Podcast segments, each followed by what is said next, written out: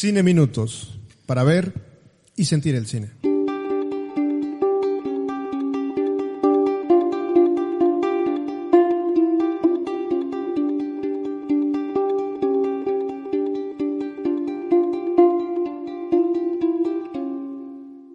Hola, soy Alex Mauret y es un placer estar nuevamente con ustedes dentro de la tercera temporada de su podcast de cine 5 y acción. Como lo hemos experimentado en las cápsulas anteriores, en Cine Minutos haremos un recorrido a través de la cinematografía mundial que, aparte de ver, nos hagan sentir el cine. En esta ocasión, estamos haciendo un gran y buen experimento, haciendo un mashup de cápsulas con eh, mis amigos que seguramente conocen. Y los voy a presentar a continuación como amo y señor de las películas clase R por Rory Movies. Tenemos en esta ocasión a Rodrigo Guerrero. Bienvenido. Hola, arroba Roriberto en todas las redes. Síganme, no se van a arrepentir. Gracias Alex por invitarnos. Y por otro lado, y sorpresivamente y en su carácter de pacificador y reconciliador, según nos, nos dijo en las últimas, en las últimas ocasiones. Tenemos la ilustre presencia de Juan Antonio Aguilar, mejor conocido como el dictador, perdón, el presidente de nuestro podcast. Bienvenido, Toño. Su preciso, precioso presidente, Juan Antonio Aguilar, arroba cacique jaruqueño. Alex, gracias por invitarme. No, hombre, estamos de manteles largos en esta ocasión y más que nada porque teníamos ya este proyecto eh, pensado de hace algún tiempo lo habíamos imaginado para la cápsula de, eh, de antología, pero en esta ocasión quisimos sentarnos a la mesa los tres y platicar acerca de, de, una, de un tema que la verdad nos interesa. Nos pusimos una tarea y dijimos, oye, ¿qué les parece si empezamos a platicar de esos entes sobrenaturales de la, del folclore? ¿Cuáles creen ustedes que sean? Yo creo que esos entes más importantes. Hablando en México. A, nivel mundial. A nivel mundial, bueno, obviamente en, a nivel México últimamente he estado escuchando de los nahuales. Tengan cuidado. Ey, ey, ey. Ey, ey, ey. Ese, Es tema, ese es tema riveresco, ¿eh? Está bien, está bien. Yo voy por los vampiros. Si nos vamos a un plano internacional, yo voto por Baba Yaga. Baba Yaga. Keanu Reeves. No, si esos vamos, yo voy al chupacabras. No, estoy contigo, Toño. Realmente creo que sí, los vampiros forman parte del folclore mundial. Eh, bien nos dicen que, eh, por definición, según el folclore, un vampiro es una criatura que se alimenta de la esencia vital de los seres humanos, generalmente en la forma de sangre, para mantenerse así activo. En algunas culturas orientales o americanas aborígenes, esta superstición es una deidad demoníaca o un dios menor que forma parte del panteón siniestro de sus mitologías. En la cultura europea y occidental, así como en la cultura global contemporánea, el prototipo de vampiro más popular es el de origen eslavo, es decir, el de un ser humano convertido después de morir en un cadáver activo o retornado depredador chupador de sangre. ¿Y cómo impacta esto entonces en, el cine? Eh, cómo nace también esa, esa figura mítica del vampiro, ¿no?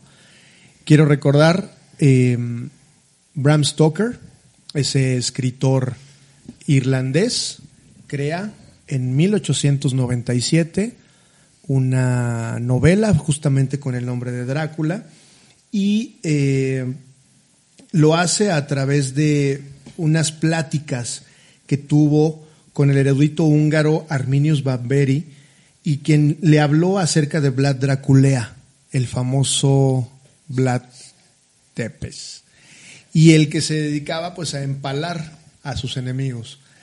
Y realmente pues ahí empieza la leyenda sangrienta de Drácula, a él lo llamaban como Drácul, y pues de ahí nace, ¿no?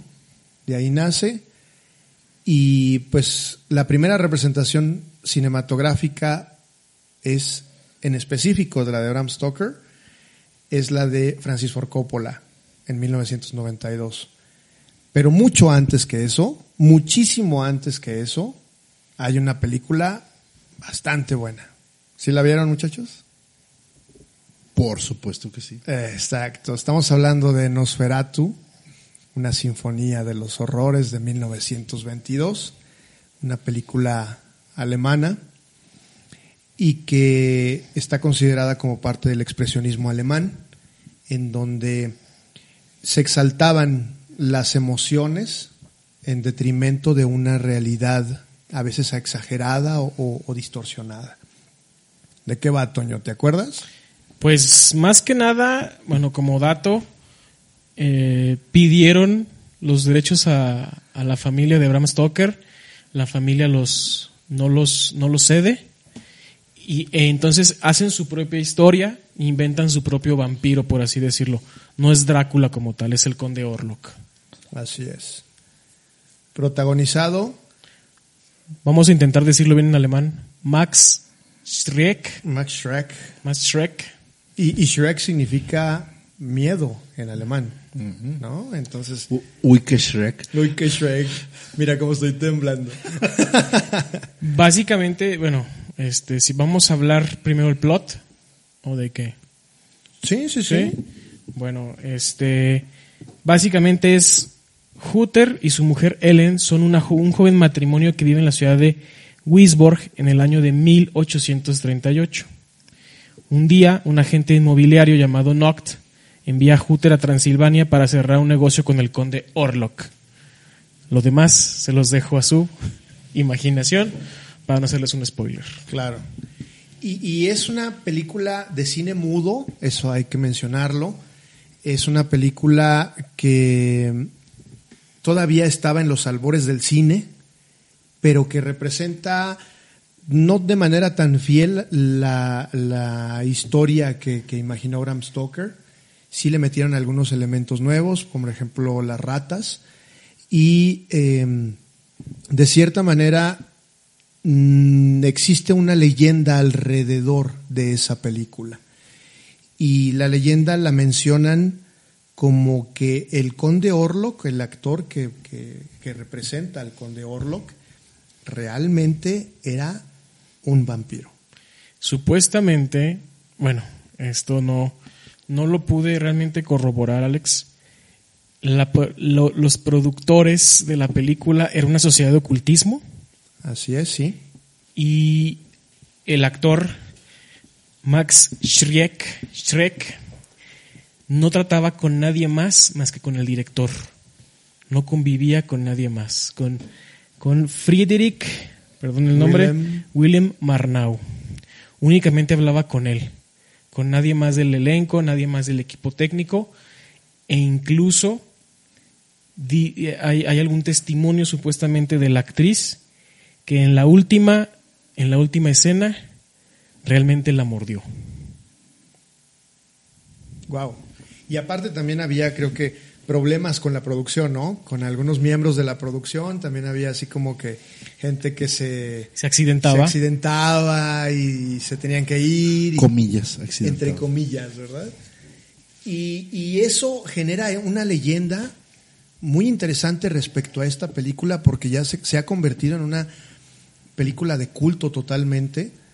Eh, primero por, por lo que representa, segundo por esta leyenda alrededor y tercero por la pelea con los derechos de los herederos de eh, Bram Stoker, los cuales no se enteran, no saben que existe una película hasta que recibe la viuda un, una carta anónima y les dice, ¿sabes qué? Aquí hay un panfleto en donde dicen que se estrenó una película con música en vivo y que habla, es una historia muy parecida a la de Bram Stoker y esta señora demanda y gana. Hasta que les llegue el VHS. Ándale. Y eh, al momento de ganar, eh, un juez ordena que todas las películas existentes de, de Nosferatu se, sean destruidas. Pero muchas de ellas ya habían sido eh, repartidas a nivel internacional, por lo que algunas copias se salvaron. Entonces, eh, hay algunas diferencias con respecto a las diferentes copias que se salvaron porque pues fueron editadas respecto al país de, de destino, pero eh, Hay una el que se estrenó en 1984 que es la más parecida a la, a la versión original en el Festival de Berlín del 84. Y es la que seguramente llega a nosotros, a nuestros días, y es muy interesante la manera en cómo lo han tratado. Después de ahí, en el 79, sale otra película también llamada Nosferatu, el vampiro, dirigida por Werner Herzog y protagonizada por Klaus Kinski, Isabella Gianni y Bruno Gans, en donde hacen un tributo bastante decente a esta película. Pero realmente la que nos, nos trae a esta mesa en esta ocasión es La sombra del vampiro. Tan, tan, tan. La sombra del vampiro, que es una película del año 2000, está protagonizada por el grandioso John Malkovich y por un actor que la próxima semana vamos a tener un especial, que es Willem Dafoe. Willem Dafoe. Así es. Y entre ellos también se encuentra Udo Kier, que es también un, un recurrente en este tipo de, de películas, de este tipo de, temáticas. Rodrigo, tú que viste la película de manera reciente, ¿de qué va la película? La película de la sombra del vampiro es una ficción acerca justamente de la leyenda que mencionaba Toño ya hace un momento, de que realmente el personaje que interpreta Max, Max Schreck, o el máximo susto, como dice la traducción, que realmente es un vampiro y que hubo una serie de, de asesinatos y cosas curiosas, ¿no? Esta película lo retoma, retoma esa la leyenda, lo plasma gráficamente, o sea, realmente y muy explícitamente nos dejan ver en la película que es realmente un vampiro, el cual todos, todos piensan que es un actor, un, un actor de reparto de la, de una compañía X de, de Alemania. De hecho hay una parte muy chistosa donde uno de los productores dice, no, ese no es, es ese no es nunca actuado en la compañía, dice, están haciendo tarugo, le dicen al, al director, palabras más, palabras menos, y poco a poco se van dando cuenta de que realmente el actor no está utilizando el método ruso que ya habíamos mencionado en, en algunos episodios anteriores refiriéndonos a, al papel de eh, del guasón de ayúdeme por favor se me olvidó el nombre Es Heath Ledger. Heath de Heath Ledger. Ledger, perdón, gracias. Eh, porque justamente hacen referencia de que está, de que viene del, de las, de que algunas compañías de teatro rusas. Empieza a haber desapariciones de personas, empieza a haber accidentes muy curiosos y termina justamente en el clímax de la película termina con la destrucción del conde Orlok, perdón por el spoiler, ya es del 2000, ya tiene más de 20 años, pero a final de cuentas creo que me quedó me quedó muy grabada la última frase que menciona el personaje de John Malkovich al final.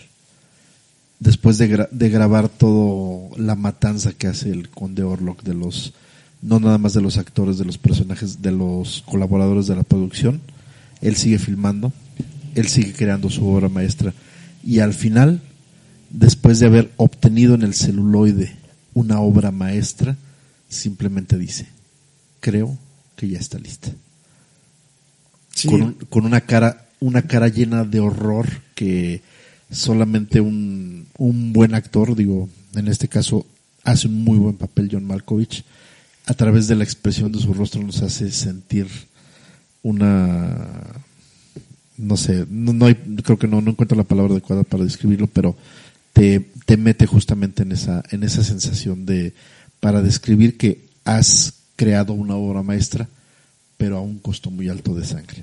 Pero a qué costo. Pero a qué costo, exactamente. Sí, es, es una película que maneja mucho humor, un humor muy negro. Yo pienso que la actuación de Willem Dafoe es eh, impecable, aparte de que efectivamente hay ciertas escenas que, que- que se ven hasta caricaturescas, pero el hecho de que, de que tenga una representación tan fidedigna con el actor de, su momento es otra de las, de las cosas loables que, que logra la película. Sí que hace representaciones muy fidedignas y muy parecidas a la película de Nosferatu de 1922. También alimenta esa leyenda negra alrededor de la película, pero llega a un clímax de una manera apoteósica con un John Malkovich con una mirada tan profunda en donde se encuentra horrorizado, pero también se encuentra lleno de placer, un placer mórbido por el hecho de haber logrado, como dijo Rodrigo, eh, una obra maestra, no importando el costo. Y pues bueno, como le comenté a Alejandro en su momento, sí, narra la historia de, de esa posible, ese posible hecho de contratar un vampiro real para buscar más realidad. Y fue tan, y fue tan sonado que incluso después intentaron hacer investigaciones. Me voy un poquito para atrás, ahorita voy atrás a la, a la, a la, cuenta, a la película de La sombra del vampiro.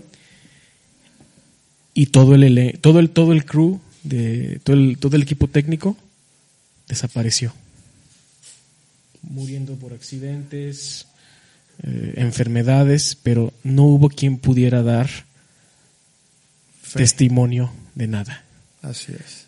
Gente que estuvo muy cerca de Max, Max Shrek murió, camarógrafos y todo. Y es lo que intentan retratar, tal vez de manera cómica, pero en La sombra del vampiro intentan retratar todo eso. Y bueno, juntaste a los a, a dos actores que saben hacer de psicópata muy bien, como lo es, es William Defoe y John Malkovich. Este, y sí, muy recomendable. Sí, en definitiva. Como diría Alfonso Sayas en este caso, chúpates. Fino. Contrario a todo lo que creyeron pensar que en Cine, Cine Minutos nunca habría una mención a Alfonso Sayas, Rodrigo lo acaba de hacer. Y pues bien, esta película tiene aparte una nominación para Willem Dafoe, para Mejor Actor Secundario por La Sombra del Vampiro, además de que consiguió una mención especial del jurado en el Festival de Cine de Sitges en el 2000. Las calificaciones que hemos tenido en el sitio web especializado de Rotten Tomatoes posee una aprobación del 82%, basada en 137 reseñas, con una calificación de 8.19 sobre 10. El consenso crítico de la página afirma que es aterrador, convincente y divertido, y presenta una excelente actuación de Willem Dafoe. El Metacritic se le da una, una, un puntaje de 71 sobre 100, bajado, basado en 31 críticos, y 8.4 en la calificación de los usuarios, lo que indica aclamación universal. Nada mal. Pero la, la, calificación más importante es la que le des tú después de verla y evaluar lo que te hizo sentir. Esperamos entonces hacer un capítulo, yo creo, en 5 y acción sobre cine de vampiros. ¿Qué les parece? Sería bastante interesante en el research que hicimos este Rodrigo y yo eh, en, esta, en esta ocasión. Encontramos eh, una línea de tiempo importantísima para poder, para poder analizar en un capítulo. Hola. si llegamos a hacer un episodio especial de vampiros, Rodrigo se la va a pasar hablando de Twilight. Esa intervención fue de Monsiureña, que nos acaba de caer de sorpresa. Bienvenida. Y pues bueno, esperemos entonces que podamos hacerlo, que podamos disfrutarlo en un capítulo de 5 de acción. Y bueno, pues al final creo que puede que la frase de Gary Oldman que le dice a Winona Ryder eh, después de su anhelado reencuentro, después de siglos, cuando le dice, he cruzado océanos de tiempo para encontrarte, no se encuentra en el libro de Stoker. Esa es una gran spoiler y una, y una gran decepción. Es una autoría de, de Francis Ford Coppola, pero se va a quedar grabada en la memoria del cine y en la memoria colectiva al mostrarnos un Drácula expresando la última porción de humanidad que existía en él. Disculpe usted la vulgaridad, pero sea usted del sexo que fuere, si con esta frase no mojo calzón, está usted muerto en vida. está usted muerto en vida. La pueden disfrutar, la película de La Sombra, perdón, la de Nosferatu, la pueden disfrutar en YouTube, La Sombra del Vampiro.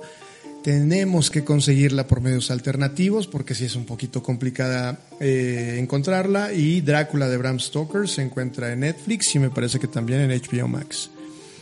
Les recuerdo nuestras redes sociales como arroba 5 y acción MX en Twitter, Instagram y Letterboxd. Podcast de cine 5 y acción en Facebook y estamos presentes en Spotify y Apple Podcasts. les agradezco enormemente que me hayan acompañado, Toño, Rodrigo, que sea la primera de muchas. Alex, muchas gracias. Me despido, Juan Antonio Aguilar. Ha sido un gustazo, arroba Roriberto. Ojalá podamos seguir comentando películas. Y yo soy Alex Mouret. Me encuentran en Twitter e Instagram como arroba. Y esto fue Cine Minutos para ver y sentir el cine. Adiós.